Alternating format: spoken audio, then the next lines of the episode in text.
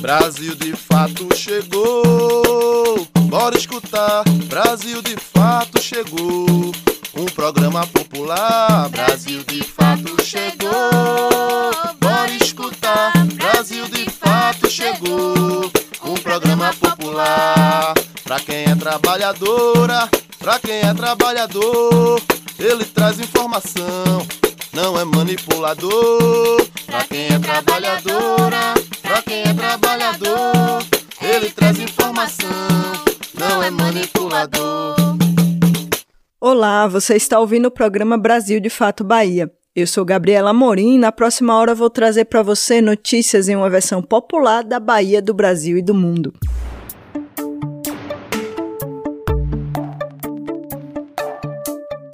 Nessa semana, vamos falar sobre as eleições e a participação política da juventude. O acampamento Terra Livre, promovido por povos indígenas de todo o país em Brasília, uma entrevista sobre os 10 anos da lei de cotas, dica de show no Deu Ideia e uma conversa sobre o autismo no Saúde e Comunidade.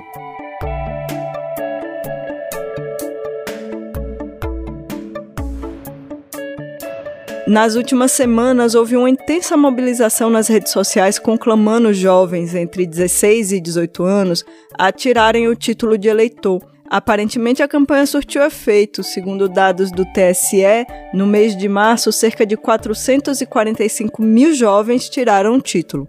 Nas últimas semanas, vem acontecendo intensa campanha para que jovens de 16 e 17 anos tirem o título de eleitor e participem da votação deste ano, mesmo não sendo obrigados a votar. Um dado que chamou atenção foi divulgado pelo Tribunal Superior Eleitoral. O número de jovens de 16 a 18 anos que se cadastraram para votar caiu 82% em uma década, mas votar nas eleições é apenas uma das formas de participação política. Juan Pedroso tem 17 anos, mora em Feira de Santana e é diretor da União Estadual dos Estudantes Secundaristas. Ele compartilha o que pensa sobre o papel da juventude na política. Muito se diz que os jovens eles são o futuro do Brasil. Mas a gente observa isso com certo estranhamento pela situação atual do Brasil. E às vezes tem jovens que dizem até que não gostam da política, que não se posicionam politicamente por não ter afinidade ou por achar que não devem, ou até por, por medo de represálias.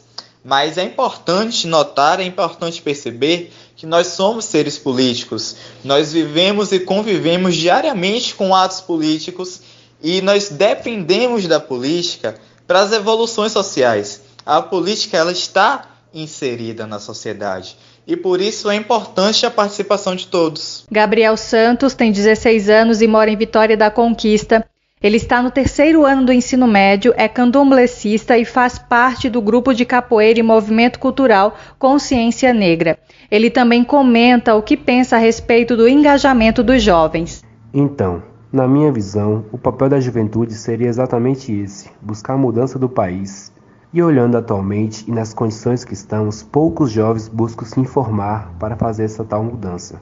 E eu, enquanto jovem negro, penso que estar inserido em movimentos de resistência como a capoeira, o candomblé, tenho que fazer um trabalho de conscientização para os jovens, para que o governo atual não acabe com as nossas esperanças. Gabriel conta ainda o que é importante defender na esfera política. Como todos sabem, é muito importante tirar o título de eleitor e votar. Isso seria um grande avanço. Então, jovens como eu, penso que o combate ao racismo, à intolerância religiosa e o preconceito seriam um dos maiores avanços para o país. E para que uma dessas mudanças ocorra, teríamos que tirar esse atual governo, que só melhora a elite brasileira, que são quem são contra essas mudanças. Juan Pedroso afirma que a participação política da juventude precisa aumentar. Muitos dizem que se envolver com política é se envolver com corrupção. Isso não existe, isso é uma visão ultrapassada, porque nós vemos hoje exemplos de ótimos políticos, ótimos jovens, e nós pedimos, nós precisamos que mais e mais jovens apareçam, que se envolvam nesse momento político.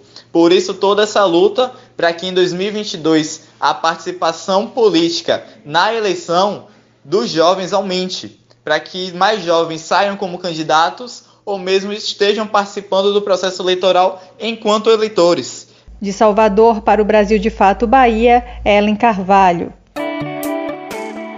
Entrevista Brasil de Fato.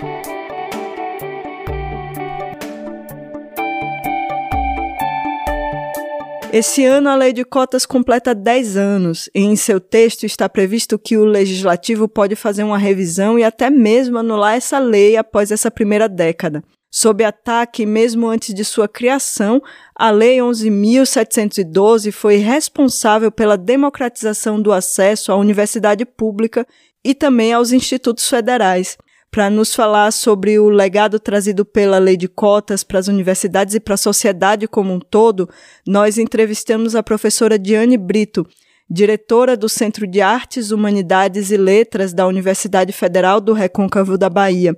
Doutora em Educação pela UFBA, ela atuou como pesquisadora da Unesco e do MEC na avaliação das ações afirmativas no ensino superior e como consultora do Unicef é ainda vice-líder do Observatório de Política Social e Serviço Social da UFRB e pesquisadora do programa A Cor da Bahia, da UFBA. Doutora Diane, muito obrigado por ter aceitado o nosso convite. Em 2022, a lei de cotas completa 10 anos sob sérios ataques e ameaças. A senhora poderia nos explicar brevemente qual o papel dessas políticas afirmativas e o impacto delas para as universidades e para a sociedade de maneira geral? A Lei 2.711, também conhecida como Lei de Cotas, ela é criada em 2012, mas é importante dizer que ela não é a primeira experiência de políticas afirmativas no ensino superior brasileiro. A verdade, essa experiência começa a partir de 2002, quando as universidades passam a adotar algum sistema de política afirmativa para ingresso no ensino superior. É bem verdade que, naquela época, algumas universidades começam com cotas raciais. Foi o caso da Universidade do Estado da Bahia, por exemplo. E outras universidades faziam uma espécie de bonificação por pontos. É, os estudantes que vinham de escola pública nesse sistema tinham uma pontuação diferenciada para o acesso ao ensino superior. Em 2007, os dados do Laboratório de Políticas Públicas da Universidade Estadual do Rio de Janeiro documentava 79 universidades públicas que adotavam algum tipo de inclusão no vestibular. Os dados do, do INEP de 2008 falavam das 236 instituições públicas de ensino superior que havia no Brasil, e os dados do INEP de 2008 falavam que cada uma destas instituições adotava é, critérios variados, normas variadas, mas todas com processos de inclusão. Mas aquelas que adotavam especificamente as cotas étnico-raciais somavam 54 eh, instituições, das quais 34 tinham medidas afirmativas para negros e negras. Então, a gente está falando de uma política que começa lá em 2002, por força do projeto de lei, e que vai, dez anos depois, se institucionalizar na Lei 12.711, uma lei federal, que traz a, o critério das cotas raciais, da origem escolar e da renda familiar como critério para acesso às universidades e às instituições, eh, aos institutos, desculpe, de federais. Falar da Lei 12.711 é necessariamente tratar do sistema educacional brasileiro e do histórico processo de exclusão e discriminação da população negra dentro desse sistema. Se, por um lado, a gente já observava há algumas décadas uma expansão do sistema educacional, na contramão disso estava a participação da população negra, e mais especificamente dentro do sistema superior. Mais especificamente ainda, dentro do sistema público do ensino superior. Além desse problema no acesso, nós é, já identificávamos, diversos pesquisadores já identificavam as questões de permanência dentro desse sistema. Há, havia problemas com relação à discriminação, à exclusão, ao insucesso, o trajeto do estudante, da estudante negro, negra no ensino superior, é, na, na educação como um todo e no ensino superior em particular, estava marcado por diversas dificuldades, tanto de ordem material também quanto de ordem simbólica. Mas isso não é voltando ainda um pouco mais atrás, não é uma situação uh, que só foi identificada nos anos 80, 90. Né? A gente precisa também é, discutir que educação foi sempre foi uma das principais reivindicações do movimento negro. É, isso esteve associado à educação formal e é uma bandeira de luta que existe desde o pós-abolição, mas que vai ganhar muita força no século XX. Né? Não podemos esquecer que é na década de 20 os primeiros jornais do meio negro no estado de São Paulo e que já discutiam as condições sociais de existência do povo negro no pós-abolição, assim como os problemas ligados à discriminação racial. É, se entendia que a educação formal era a principal possibilidade, o principal caminho para a superação das dificuldades em que se encontrava a população negra brasileira. Diane, qual foi o contexto histórico em que a lei de cotas foi criada? Qual foi o papel dos movimentos organizados para que ela fosse de fato implementada? Um dos trabalhos que traz esse elemento com muita força, uma descrição densa e perfeita, é o trabalho do Sales Augusto de Santos, é, defendido lá em 2007 na UNB, em que ele faz uma descrição importantíssima sobre o papel dos movimentos sociais negros no que diz respeito à educação no Brasil e que vai desembocar nessas políticas afirmativas em 2002. Ah, lendo Salles, a gente precisa resgatar o que é a Frente Negra Brasileira nos anos 30, por exemplo, que já tinha a educação entre as suas condições necessárias para uma ascensão e para o que chamou de progresso material da população negra.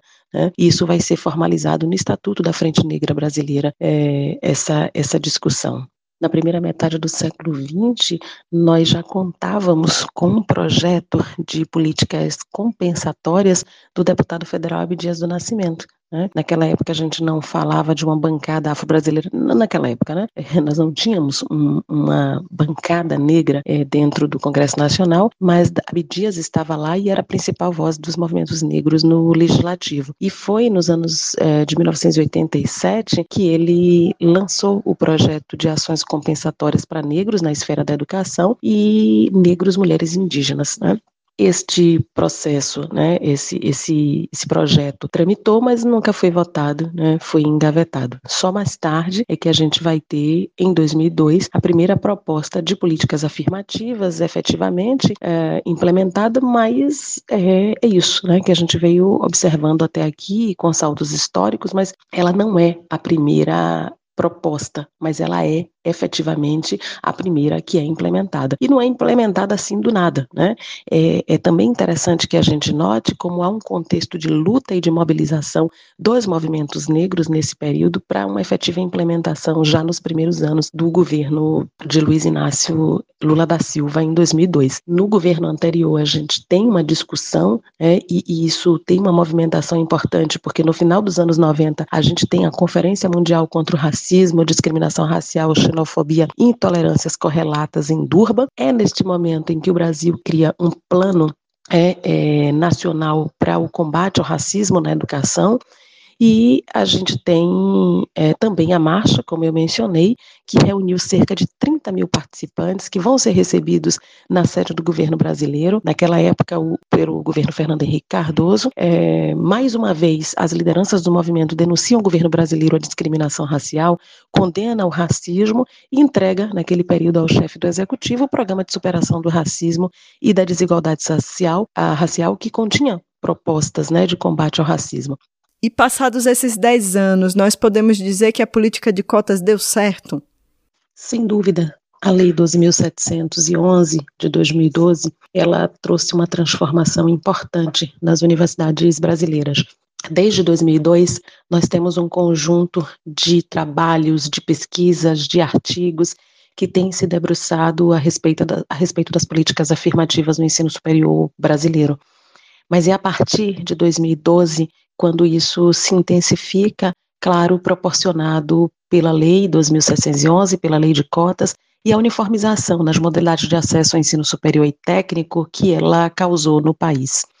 É, essa política proporcionou aos estudantes da escola pública, das camadas menos favorecidas, dos autodeclarados negros, indígenas e quilombolas, uma igualdade de acesso na, nas universidades e, por conseguinte, uma maior diversidade nas salas de aulas brasileiras. Estudos recentes apontam como ah, o perfil do discente mudou nas instituições de ensino superior, sobretudo entre 2012 e 2016.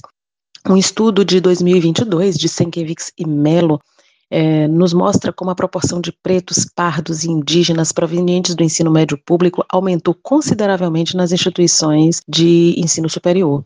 Essa, essa pesquisa, ela demonstra a partir de uma análise de dados do Enem, mas também do Censo da Educação Superior, os autores mostram que antes da lei entrar em vigor, antes da lei de cotas, 55% dos ingressantes das instituições federais tinham se diplomado no ensino médio público, tinham vindo, eram oriundos do ensino médio público.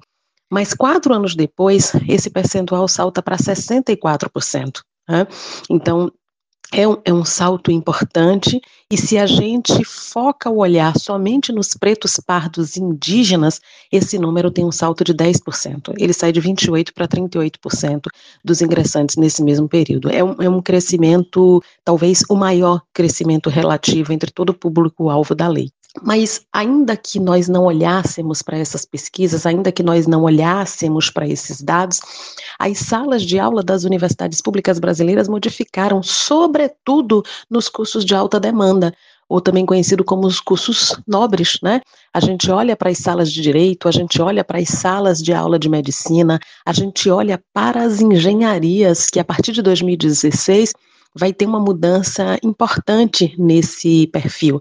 Então, isso é um elemento que precisa ser considerado. E falando aqui nos cursos chamados de cursos nobres, é, há uma pesquisadora baiana, Cláudia Monteiro, que tem se debruçado também sobre esses dados, sobre essa esse cenário a partir dos dados quantitativos, e ela mostra, por exemplo, é, nesse ano de 2022, na sua tese, que os estudantes que ingressaram nos cursos chamados nobres, os estudantes cotistas que ingressaram, permaneceram nos cursos nobres. Né? É, então, isso é um, um salto imenso na realidade do ensino superior público brasileiro. Então, a Lei 2.711, a Lei de Cotas, ela é importante para mitigar o racismo, para coibir as desigualdades raciais no acesso à educação superior no Brasil, e ela tem uma relevância política no contexto da sociedade brasileira. Né? Recentemente, as políticas de permanência universitária, como as ajudas de custo a estudantes de baixa renda, as bolsas de pesquisa, etc., sofreram grandes cortes de verbas. A gente pode considerar isso também como um ataque à política de cotas? Nos últimos anos, a gente tem vivenciado, experienciado cortes importantes nas universidades brasileiras. Mesmo quem não está na comunidade acadêmica, houve nos jornais os cortes que têm sido feitos anualmente para pesquisa no Brasil, para o funcionamento das universidades, cortes no custeio, é, cortes no investimento, enfim, cortes no orçamento que ameaçam a vida universitária. E ameaçam a qualidade de vida universitária, porque quando esses cortes atingem o Programa Nacional de Assistência Estudantil, é menos alimentação que as universidades podem oferecer, é menos vaga na creche que a universidade pode oferecer.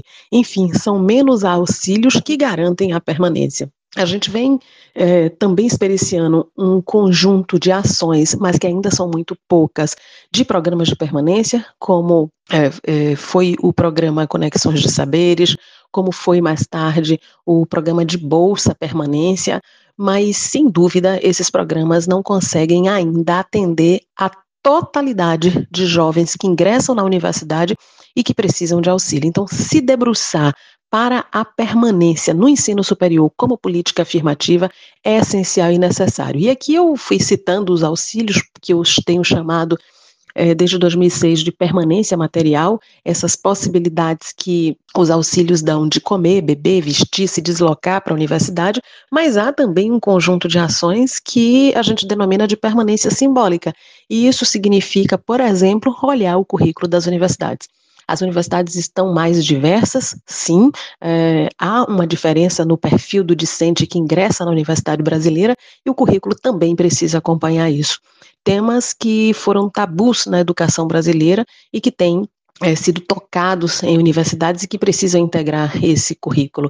Gênero, raça, diversidade, de um modo geral, diversidade é, sexual, sexualidade, enfim, todos é, temas que precisam ser abordados, temas que precisam ser estudados, autores e autoras que precisam entrar no currículo, autores negros, autores não europeus que precisam é, ser debatidos nas salas de aula brasileira. Então, falar em permanência é falar em auxílios, é falar em assistência estudantil, mas é também falar em permanência simbólica. Na Lei 12.711 de 2012, não está estabelecida a obrigatoriedade de uma revisão após os 10 anos da lei apenas a possibilidade de que isso aconteça, não é? Uma revisão no atual contexto social e político é viável? Há algum ponto da lei que poderia realmente ser melhorado? Ao longo desses anos, nós vimos o debate sobre cotas raciais ganhar a sociedade brasileira como um todo.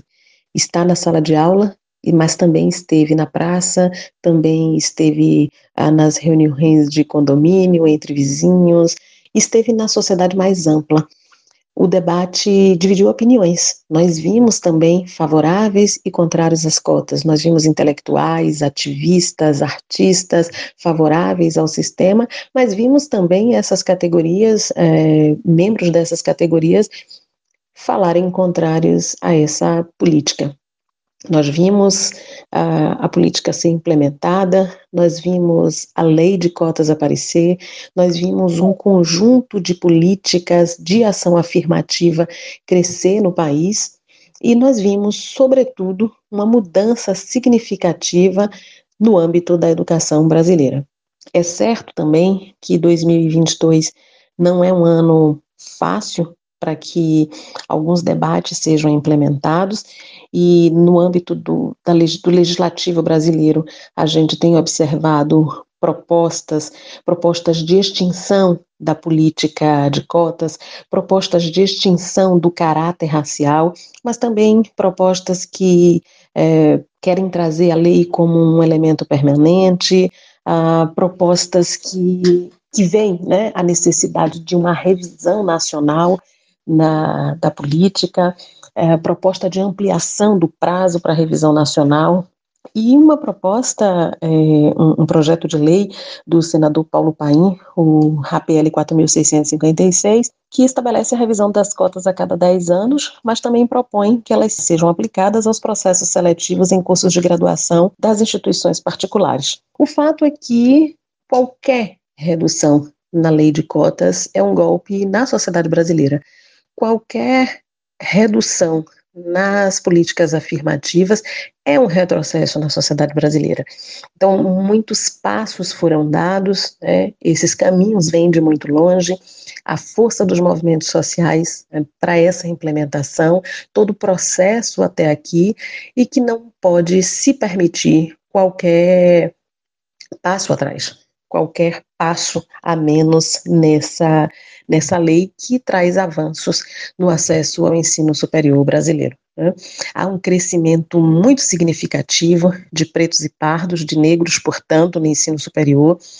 a, a lei precisa sim ser ampliada para garantir a permanência no ensino superior público brasileiro e, claro, essa permanência ela é de ordem material e para isso a gente precisa de um investimento que permita auxílios, que garanta o acesso ao ensino, à pesquisa e à extensão, mas também que possa permitir outros elementos de formação que vão garantir a permanência simbólica nas universidades.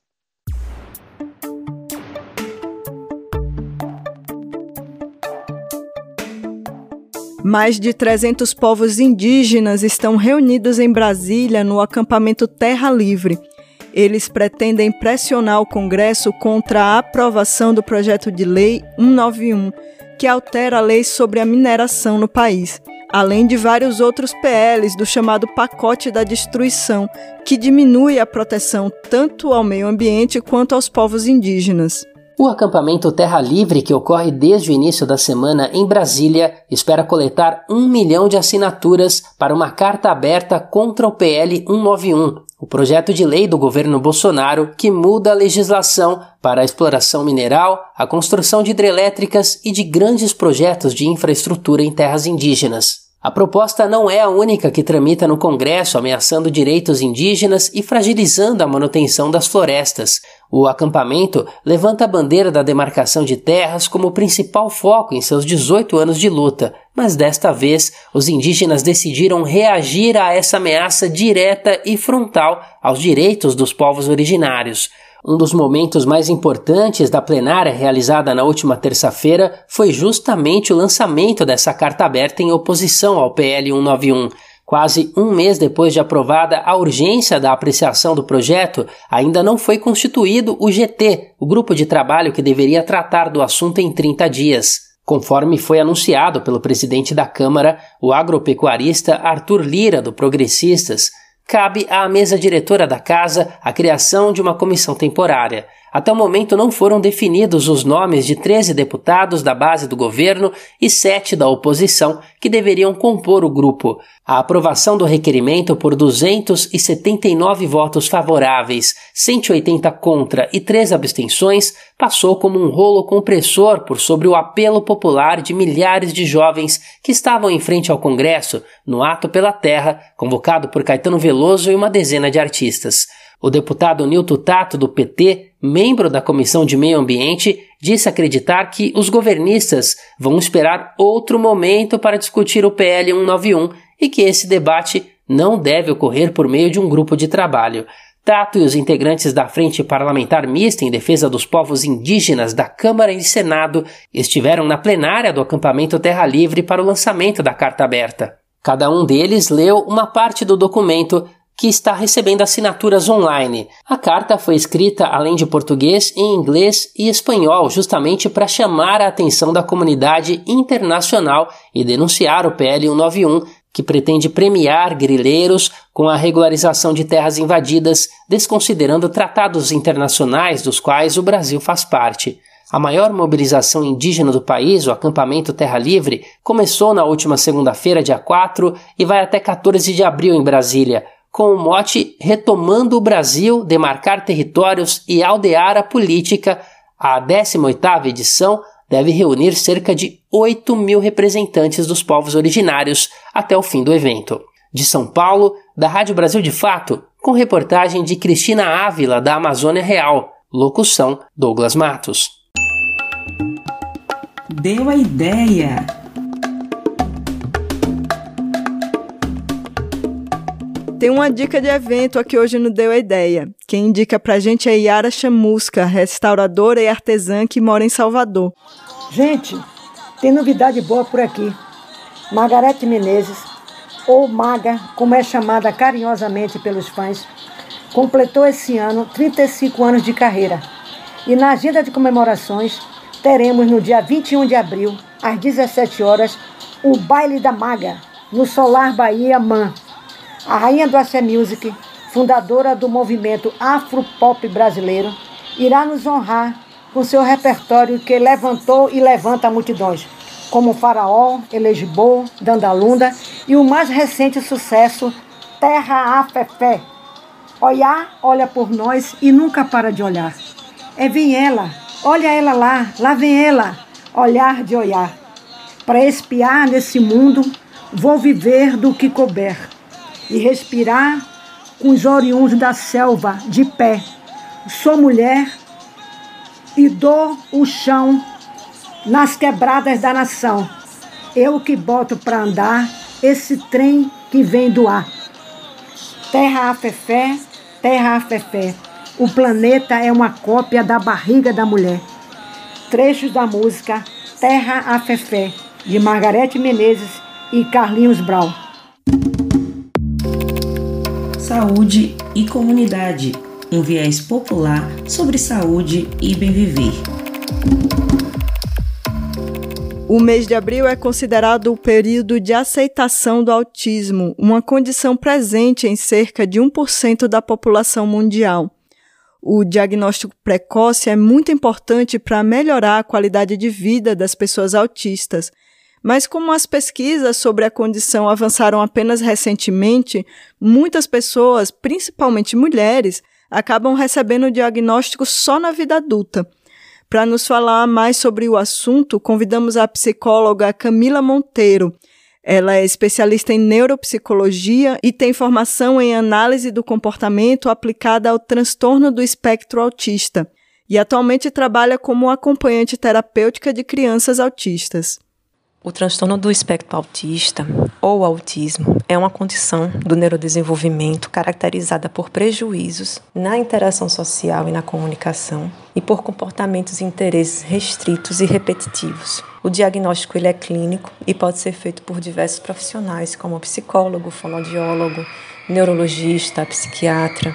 Quanto mais cedo for observado alguma dificuldade no desenvolvimento da criança, e os pais ou responsáveis buscarem a ajuda de profissionais capacitados, é, maiores vão ser as chances dessa criança crescer de uma forma mais autônoma e independente, né? sem tantos atrasos na socialização, sem tantos prejuízos no desenvolvimento. Né? Então, o diagnóstico precoce ele é essencial. Né? Quanto mais cedo a gente consegue detectar o transtorno do espectro autista na criança, mais chances essa criança vai ter de conseguir desenvol se desenvolver de uma forma mais saudável, de uma forma mais independente, respeitando seus limites, respeitando suas características, né? Que é importante que o profissional ele respeite as características da criança autista. E, e, hoje a gente tem visto muito em redes sociais né, um aumento da visibilidade de pessoas autistas adultas né, que tem tido um diagnóstico tardio, né, ou seja, pessoas que receberam seu diagnóstico já na vida adulta. E uma boa parte desses adultos são mulheres. E segundo a literatura, né, é, a literatura ela tem indicado a existência de uma possível apresentação diferenciada dos sinais de autismo em meninas e mulheres.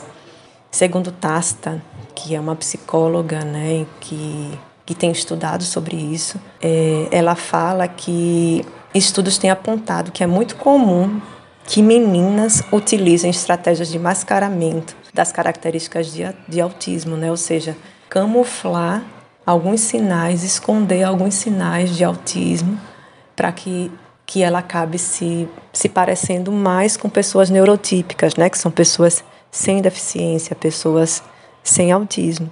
E isso acaba gerando uma dificuldade no diagnóstico. Então, essas crianças crescem, se tornam adultas e muita, muitas vezes adultas que se sentem diferentes, estranhas, que são negligenciadas, que são invalidadas, que percebem que existe algo de diferente nelas, mas não conseguem saber o que é. E alguns acabam desenvolvendo depressão, transtorno de ansiedade, compulsão, alguns vícios, vivem sobrecarregados emocionalmente, têm crises, né, muitas vezes não conseguem, inclusive, nem entender por que estão tendo essas crises de choro, de recolhimento, de estresse. Então, se uma pessoa autista, né, uma pessoa adulta, desculpa, ela tem dúvidas sobre seu diagnóstico, se ela percebe né, que existe algo de diferente ali, que não sabe muito bem o que se é, é importante que ela busque profissionais capacitados, especializados nessa área. Tem muitos profissionais que estão começando a se especializar né, em autismo em adultos. E independente da idade, é sempre muito importante né, você saber do diagnóstico, porque aí a partir do diagnóstico você começa a se descobrir quem você é de fato. A culpa vai diminuindo, você começa a entender por que, que você está sentindo determinadas coisas, por que, que você age de determinada forma. Então, o diagnóstico, se bem trabalhado, ele não aprisiona, ele liberta.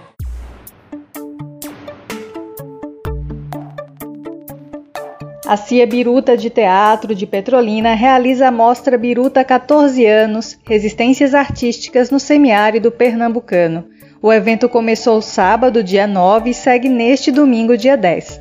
O evento é uma oportunidade de difundir também ações de grupos no semiárido. A transmissão online gratuita acontece pelo canal da Cia Biruta no YouTube.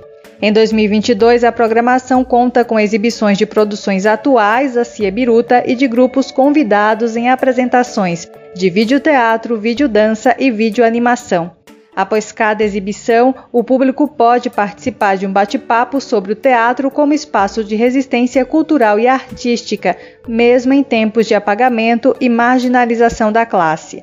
O projeto tem incentivo do governo de Pernambuco através do edital LabPE 2021 e a programação acessível vai contar com tradução em Libras. Neste Abril Vermelho, tempo de jornada de luta pela reforma agrária, o Movimento dos Trabalhadores Rurais Sem Terra, MST, realiza sua marcha estadual entre os dias 11 e 20. Toda a militância do MST na Bahia foi convocada para seguir em marcha de Feira de Santana para Salvador por reforma agrária popular, por terra, teto e pão. Desde o sábado, dia 2, a partir do decreto do governador Rui Costa, o uso de máscara deixou de ser obrigatório em ambientes ao ar livre na Bahia. A medida vale para espaços com ventilação natural e deve ser observado distanciamento social adequado. Para os eventos em ambientes fechados, segue valendo as determinações já vigentes entre elas o acesso exclusivo para pessoas vacinadas contra a Covid-19 e o respeito aos protocolos sanitários. O uso de máscaras de proteção contra o coronavírus segue obrigatório nos transportes públicos, a exemplo de trens, metrô, ônibus, lanche e ferryboat e seus respectivos locais de acesso, como as estações de embarque hospitais e demais unidades de saúde, como clínicas, unidades de pronto atendimento, UPAs e farmácias, shopping centers, bares e restaurantes, teatros, cinemas e museus, igrejas e outros templos religiosos, escolas e universidades. A medida passou a valer a partir da publicação e recomenda que idosos, imunossuprimidos e gestantes, ainda que vacinados contra o coronavírus, mantenham o uso de máscaras como garantia de proteção. Os interessados em participar do Exame Nacional do Ensino Médio Enem 2022 já podem solicitar a isenção da taxa de inscrição na página do participante no site do Instituto Nacional de Estudos e Pesquisas Educacionais Anísio Teixeira, INEP. O prazo para realizar o processo termina às 23h59 do dia 15 de abril. O resultado da solicitação de isenção e da justificativa de ausência será divulgado em 22 de abril. O candidato que não tiver o pedido aceito pelo INEP ainda poderá solicitar o recurso de 25 a 29 de abril.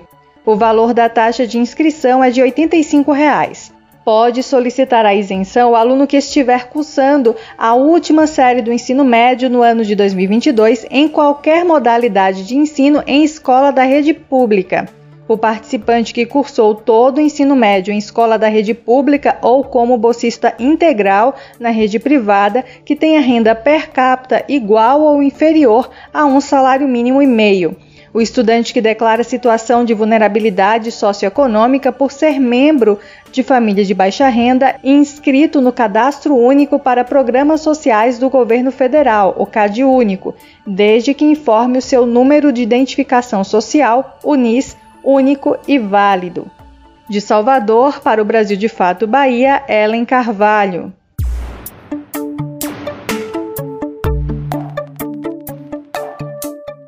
Começa agora nosso giro pelo Nordeste. Essa semana vamos falar sobre a história do jazz no Maranhão. Tem matéria sobre o entregador de aplicativo que foi agredido por um cliente em um bairro nobre de Recife. E ainda sobre a Serra da Capivara, no Piauí, local que abriga vestígios da história humana na América datada de milênios. E no Vozes Populares, uma conversa sobre o mercado preto que movimenta a economia na Paraíba. Começa agora o Nordeste em 20 minutos.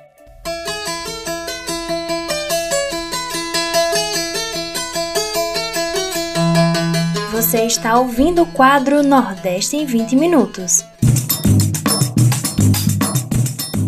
Oi, pessoal! Eu sou Júlia Vasconcelos e esse é o Nordeste em 20 Minutos, um quadro em que eu te convido a dar um giro pela região. Toda semana te encontro com conteúdos que trazem uma visão popular do que tem acontecido por aqui. Vamos comigo para mais uma edição. E o quadro de hoje começa falando sobre cultura. Talvez, ao ouvir falar sobre jazz, você pense logo nos Estados Unidos. Com origem popular, o jazz tem suas raízes na música negra norte-americana. No entanto, com diferentes influências, o jazz chegou ao Brasil e, claro, no Nordeste. Muito se fala sobre as primeiras casas de jazz que surgiram na década de 80 em São Paulo. Mas você sabe do peso que o jazz teve no Maranhão e o quão forte e expressivo foi o protagonismo do povo preto na história desse gênero? É o que vamos saber mais no Trilhos do Brasil de hoje. Acompanha! Trilhos do Brasil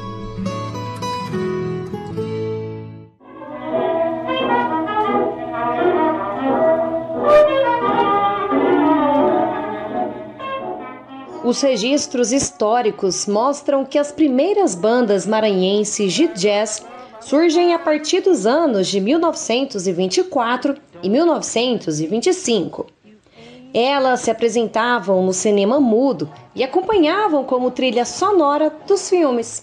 O historiador e pesquisador musical Tony Araújo nos conta um pouco mais sobre essa história. E ao passo que essas bandas vão se proliferando pelo eixo Rio-São Paulo, também o Norte-Nordeste vai incorporando essa, essa instrumentalidade, essa instrumentalização. E eu começo a perceber que essas bandas saem do marcador que é o centro histórico do Maranhão, do São Luís do Maranhão, o atual centro histórico de São Luís do Maranhão, e vão se proliferando pelos bairros mais humildes, tocando em clubes carnavalescos, tocando em salões de dança, ou seja, é, extrapolando esses ambientes de cineteatros e salões da elite e chegando, por exemplo, a essa população mais pobre, em sua grande maioria negra. Ainda em meados de 1920, se destaca uma das principais figuras do jazz no Maranhão, Ademar Correia. Filho de escravizados, Ademar estudou na escola de aprendizes artífices e, a partir daí, começou sua trajetória na música. O artista ajudou a montar a primeira jazz band, composta somente por mulheres, em sua maioria negras, que ficou conhecida como a Feminina Jazz Band do Maranhão. A cantora Mila Camões relata os desafios que as mulheres ainda enfrentam no meio e expõe a importância de ocupar esse lugar. Uma voz feminina é, dentro de qualquer área, é, sobretudo da área artística, sobretudo da área do jazz, é sempre resistência, né? Ah, no lugar onde eu vivo, a cena musical do jazz feminino é de resistência. Mas há uma segregação, assim, sabe? É, e sobretudo porque sempre somos vistas uh, como crooners, sex symbols, enfim, é, é, é algo que sempre acontece uh, e que realmente coloca a gente numa posição ali, né, de desconforto. Algumas vezes. Contrariando a visão machista e racista daquele tempo, a feminina jazz band fez bastante sucesso e chegou a recepcionar autoridades, tocar em inaugurações de fábricas e clubes importantes da época, além de também se apresentar em blocos de carnavais maranhenses.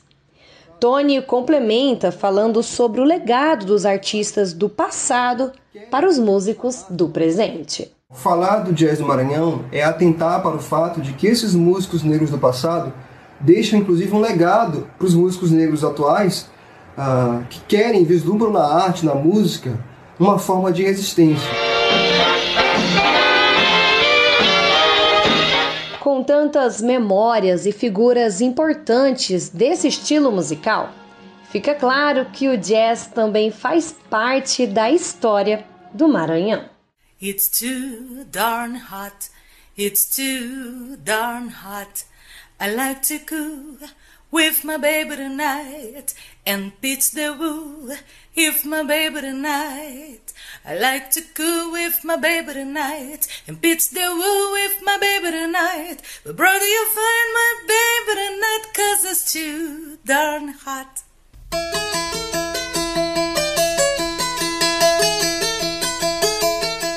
E você que gosta de viajar, já pensou em incluir no seu roteiro a Serra da Capivara no Piauí? Se você gosta de história, com certeza vai ter muito que explorar. Isso porque o lugar abriga vestígios milenares da história do povoamento das Américas. É lá onde você pode encontrar as famosas pinturas rupestres, de grupos pré-históricos que habitam a região há pelo menos 6 mil anos. Essas mesmas pinturas inspiram também a produção de artesanatos com cerâmica.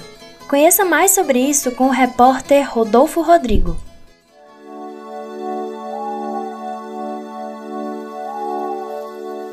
Foi no sertão piauiense que a arqueóloga franco-brasileira Niede Guidon fez a descoberta que mudou a história do povoamento do homem nas Américas. Esse lugar, que reúne um aglomerado de história, é a Serra da Capivara, que ocupa quatro municípios do estado do Piauí: Canto do Buriti, Coronel José Dias, São João do Piauí e São Raimundo Nonato, no semiárido nordestino. O Parque Nacional Serra da Capivara foi criado em 1979 com o objetivo de preservar vestígios arqueológicos que certificam a presença do homem na América do Sul. Por baixo dessas rochas gigantes se escondem pinturas e gravuras rupestres que são consideradas formas gráficas de comunicação utilizadas pelos grupos pré-históricos que habitaram a região há pelo menos 6 mil anos. É porque a região do Parque Nacional Serra da Capivara, Serra das Confusões, o corredor ecológico e toda a área de entorno desses dois parques nacionais, ela tem a maior concentração de abrigos com pinturas rupestres até o momento conhecida no mundo. E essas pinturas rupestres, esse patrimônio cultural, foi considerado pela Unesco em 1991 como patrimônio cultural da humanidade. Então, a região é extremamente importante porque ela tem, num total de vários tipos de sítios arqueológicos, sítios paleontológicos também, ela tem mais de 1.300 sítios. Desses 1.300 sítios, pelo menos 900, um pouco mais, são abrigos com pinturas rupestres. Então, a região é extremamente importante em termos de patrimônio cultural relacionado a esse tipo de sítio arqueológico com grafismos rupestres. Além de tentar identificar os grupos humanos que viveram na região, as pesquisas arqueológicas e a preservação do lugar buscam a valorização da ancestralidade e, consequentemente, dos descendentes, que são guardiões do patrimônio. O envolvimento da comunidade é tanto que as pinturas saem das paredes e passam a ser produzidas agora em fábricas. O mercado da cerâmica é uma grande fonte de renda que oportuniza os ceramistas locais, como Josias, na produção de peças que são exportadas para o mundo todo. Vou, centralizar aqui a argila no centro, vou fazer aqui um prato. E profissão de estar tá com 28 anos que eu trabalho com profissão. Nessa máquina tem 23 anos. Para falar sobre esse serviço, eu acho que é um meio que, que vem para mudar a vida de bastantes pessoas na, na comunidade, na redondeza. O problema é que por estarem situados em ambientes expostos, ou seja, ao ar livre, esses lugares sofrem diretamente os impactos dos processos naturais que ocasionam a decomposição da rocha e, consequentemente, das pinturas. E as intempéries, a chuva, o sol intenso, o vento com os grãozinhos de areia como agente abrasivo, ah, o desplacamento da rocha, amplitude térmica, todos esses fatores, eles aceleram o processo de desaparecimento, de erosão desse, desse patrimônio arqueológico que são os grafismos rupestres. Então, medidas de proteção precisam ser tomadas, medidas de conservação precisam ser tomadas. O sombreamento, não deixar a água da chuva impactar essas pinturas, a água da chuva escorrer pelas paredes rochosas, e, e, acabar, e acabar deteriorando essas pinturas. Por isso, se faz ainda mais necessário os investimentos na preservação. A Fundação Museu do Homem Americano, junto com o Instituto do Patrimônio Histórico Artístico Nacional, o IFAM, e o Conselho Nacional de Desenvolvimento Científico e Tecnológico, o CNPq, e outras instituições de fomento, como a Petrobras e a OAB do Piauí, contribuem financeiramente para que equipes de conservação possam garantir a preservação dos sítios arqueológicos. Para quem quiser conhecer, o parque pode ser visitado durante todo o ano de segunda a sexta e a entrada é gratuita, mas é obrigatório o pagamento de um guia que conduzirá a visita. A valorização e o cuidado com o patrimônio cultural, arqueológico e os sítios, além de preservar a memória da sociedade, gera pertencimento e renda para as pessoas que vivem em uma das regiões mais importantes do mundo. E no Recife, um entregador do aplicativo Zé Delivery foi agredido por um cliente em bairro Nobre no último sábado, 2 de abril. O morador do edifício no bairro Espinheiro bateu, ofendeu e ameaçou o trabalhador por não ter subido com o pedido até o seu apartamento. O motofretista Anthony de Souza, de 34 anos, ainda explicou pela portaria que não poderia subir porque estava com mais de um pedido na moto e porque as normas do aplicativo Zé Delivery não exigem que ele execute essa função. Foi então que o morador desceu do seu apartamento, realizou o pagamento e começou a hostilizar o trabalhador com agressões verbais. Ele chegou a dar um tapa no meio do peito do motofretista.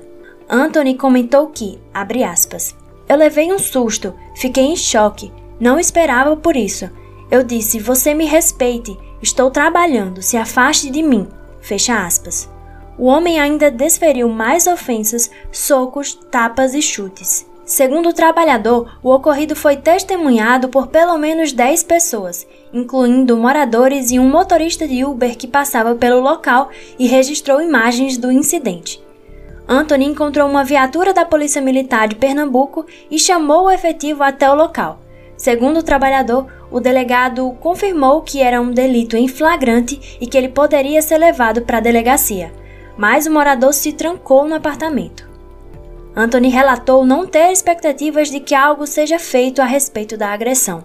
Situações como essas acontecem com frequência e os aplicativos de delivery, por sua vez, pouco oferecem apoio. No final de março, trabalhadores de aplicativos paralisaram as atividades e foram às ruas em greve ao redor do país cobrando melhores condições de trabalho.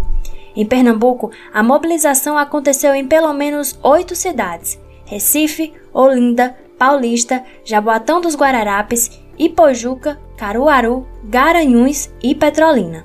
Sobre o caso do Anthony, o Zé Delivery respondeu em nota que está apurando internamente o caso para tomar as medidas cabíveis e que usuários que não respeitarem as condições do aplicativo poderão ser bloqueados permanentemente da plataforma. Vamos falar de coisa boa agora? Tem novidade na Paraíba.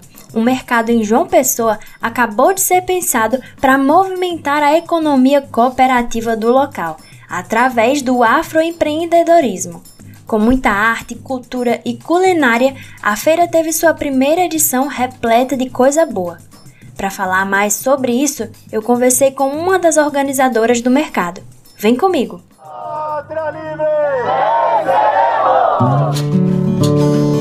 Vozes Populares.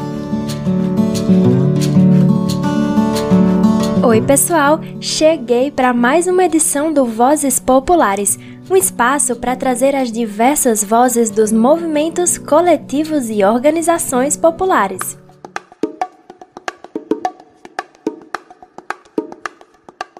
Você já teve a oportunidade de conhecer uma feira onde tudo é feito por afroempreendedores?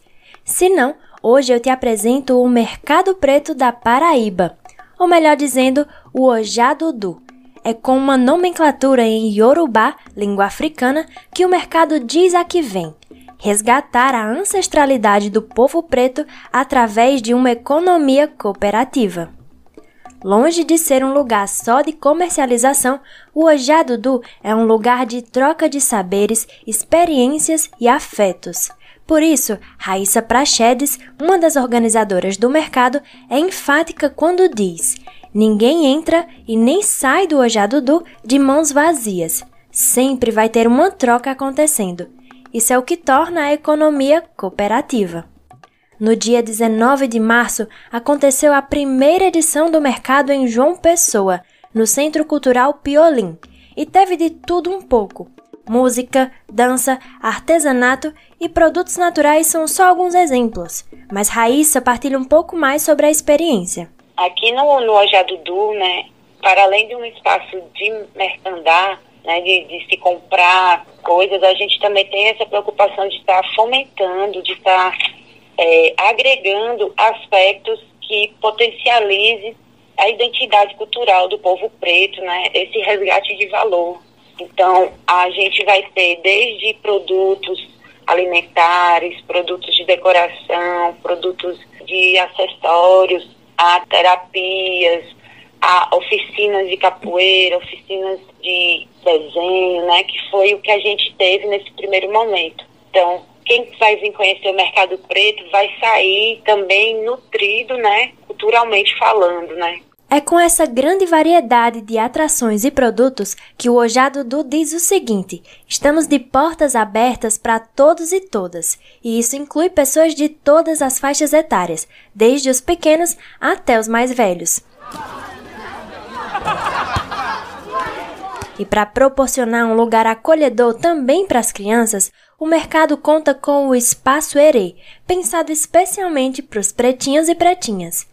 Dessa vez, a edição trouxe uma oficina de desenhos, que além de ser um momento de brincadeira, também buscava incentivar o resgate da identidade cultural dessas crianças.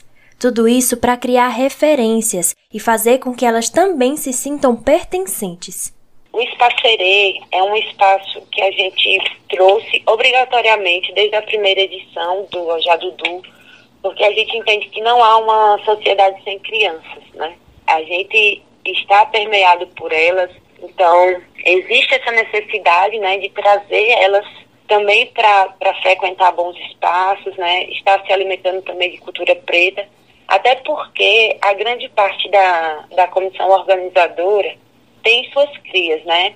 Então, eu tenho a minha cria, a Paulina tem a dela, a Carol tem a dela, a Larissa a dela. Então, a gente também teve que né, fazer essa associação obrigatória para a gente estar é, aproximando essas crianças do que a gente acredita, né? Que é desse espaço de troca e também de cultura. Essa foi apenas a primeira edição. A ideia é que o Mercado Preto aconteça uma vez a cada dois meses. E já tem data marcada para a próxima, hein? Anota aí, 14 de maio.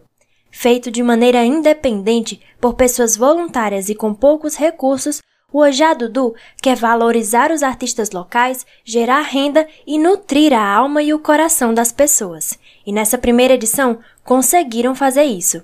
Raíssa define assim: saímos de lá reenergizados. Se você ficou curioso para saber mais sobre o mercado ou até mesmo busca inspiração para fazer algo parecido na sua cidade, confere o Instagram, arroba Mercado Preto PB onde você também pode saber como contribuir financeiramente para as próximas edições do evento. Até a próxima!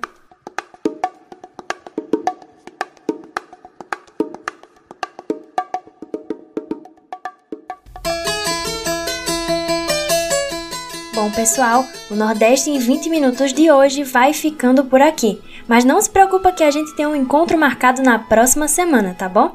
Um beijo, tchau, tchau e até a próxima!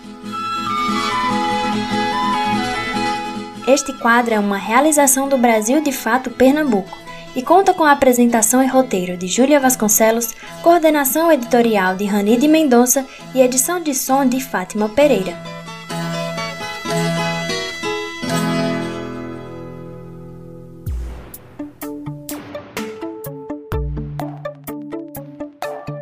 Por hoje ficamos por aqui. Se você quiser entrar em contato conosco, enviar suas sugestões, manda uma mensagem para o WhatsApp 759-9843-9485. Participaram deste programa a Ellen Carvalho na produção e reportagem, Douglas Matos na reportagem, Fátima Pereira na edição, eu, Gabriela Morim, na locução, roteiro e produção, e todo o coletivo que constrói o Brasil de Fato Bahia. Nós ficamos por aqui, boa semana e até o próximo domingo.